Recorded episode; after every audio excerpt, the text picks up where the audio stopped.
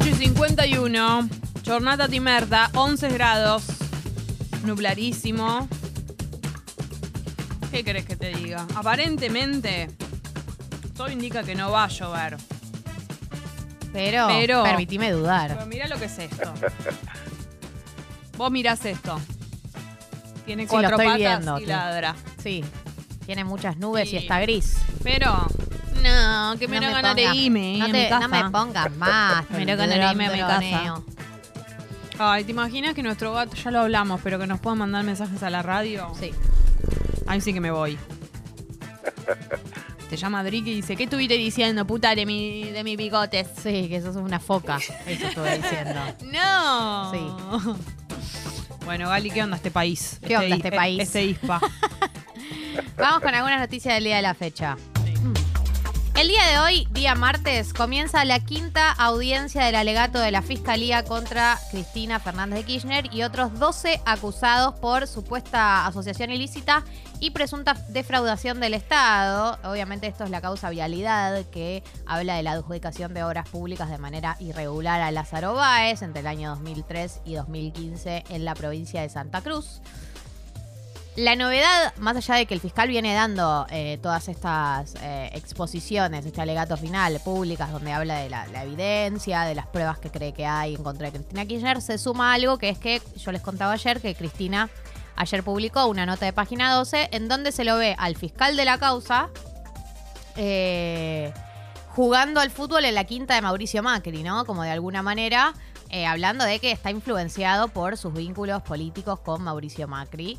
Eh, y entonces ella publica esta nota y estas fotos donde se lo ve jugando en, los abrojos, que es la quinta de Mauricio, y eh, pidió que recusen a los fiscales y que lo saquen de la causa porque, bueno, cree que están condicionados. La novedad es que hoy eh, Luciani, que es el que está en la foto, Diego Luciani, uno de los fiscales, en su alegato va a responder a las acusaciones de Cristina Kirchner. Él dijo que quiere poder responder públicamente y quiere eh, también explicar el origen de esas fotos, así que seguramente también esta jornada esté marcada por ese debate. Eso con respecto a eh, Cristina Kirchner. Ahora con respecto a la ciudad de Buenos Aires. Hay una novedad que tiene que ver con eh, un anuncio que hizo el gobierno de la ciudad esta, en la noche de ayer, eh, que tiene que ver con eh, los subsidios para eh, hijos, digamos, para familias con hijos. Y es la siguiente. Hasta ahora, el gobierno de la ciudad de Buenos Aires, el, sistema de subsidios para familias con hijos que lo necesitan era que tenían una revisión anual de la escolaridad de ese niño o esa niña eh, para ver si había cumplido, ¿no? Como que como condición para recibir ese subsidio, tu hijo tenía que tener un cierto porcentaje de asistencia a la escuela. Bueno, lo que cambió es que el gobierno de la Ciudad de Buenos Aires anunció que van a endurecer esas condiciones para los estudiantes menores de edad, para ser considerados como alumnos regulares, y van a tener una revisión bimestral, o sea, se van a fijar eh, cada dos meses cómo viene la regularidad y en caso de que eh, la, el niño o la niña no cumpla con la regularidad, primero va a tener un aviso. Si el siguiente bimestre regulariza, sigue todo bien, pero si el siguiente bimestre no regulariza, se le quita el subsidio. Y esto tiene que ver con esto, con el endurecimiento de las condiciones para recibir eh, esta, este subsidio. ¿Cuál, de, cuál, ¿De cuánto tiene que ser la regularidad del niño para seguir recibiendo el subsidio? Del 85%, eh, según las fechas establecidas en la agenda educativa, no va a poder tener más de 25 inasistencias injustificadas a lo largo del año, ¿no?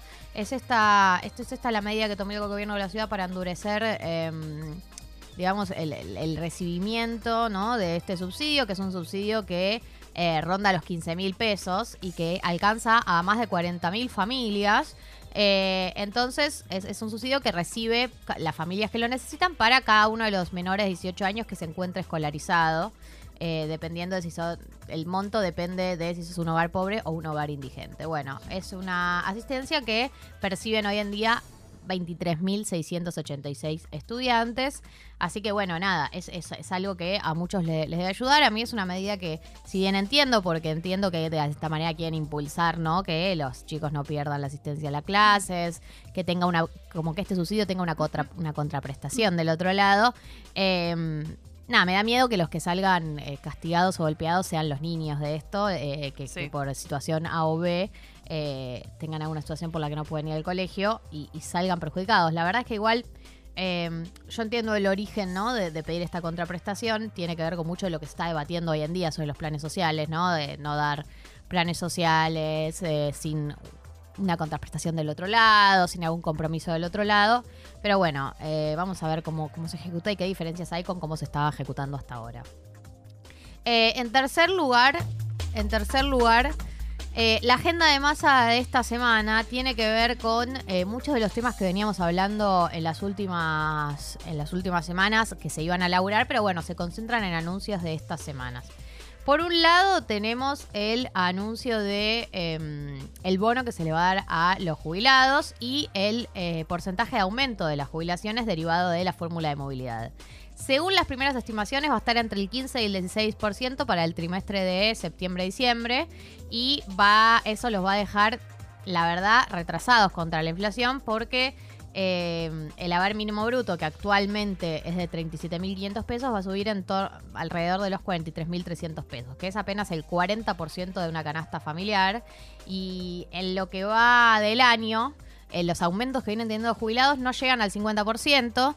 Eh, recordemos que, o sea, con, digamos, con esta suma que se le suma ahora del 15 y 16%, llegaría a un aumento que no llega al 50%. En un año donde vamos a tener una inflación de más del 80%, ¿no? Entonces, de nuevo, quedan atrás. Por eso eh, se hablaba de este bono, este acompañamiento adicional del que habló Sergio Massa, que va a ser financiado con el anticipo de ganancias que va a hacer la FIP para empresas de alta rentabilidad.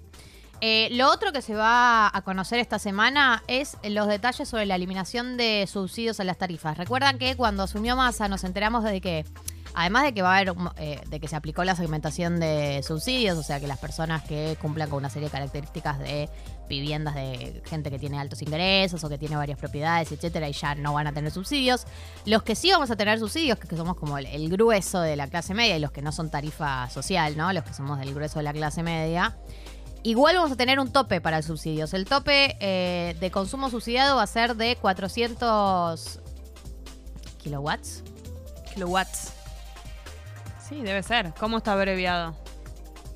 Kilovatio. Kilovatio. Eh, sí, sí, KWH. Eh, es de 400. Ustedes se pueden fijar en la, en la factura, les aparece el número.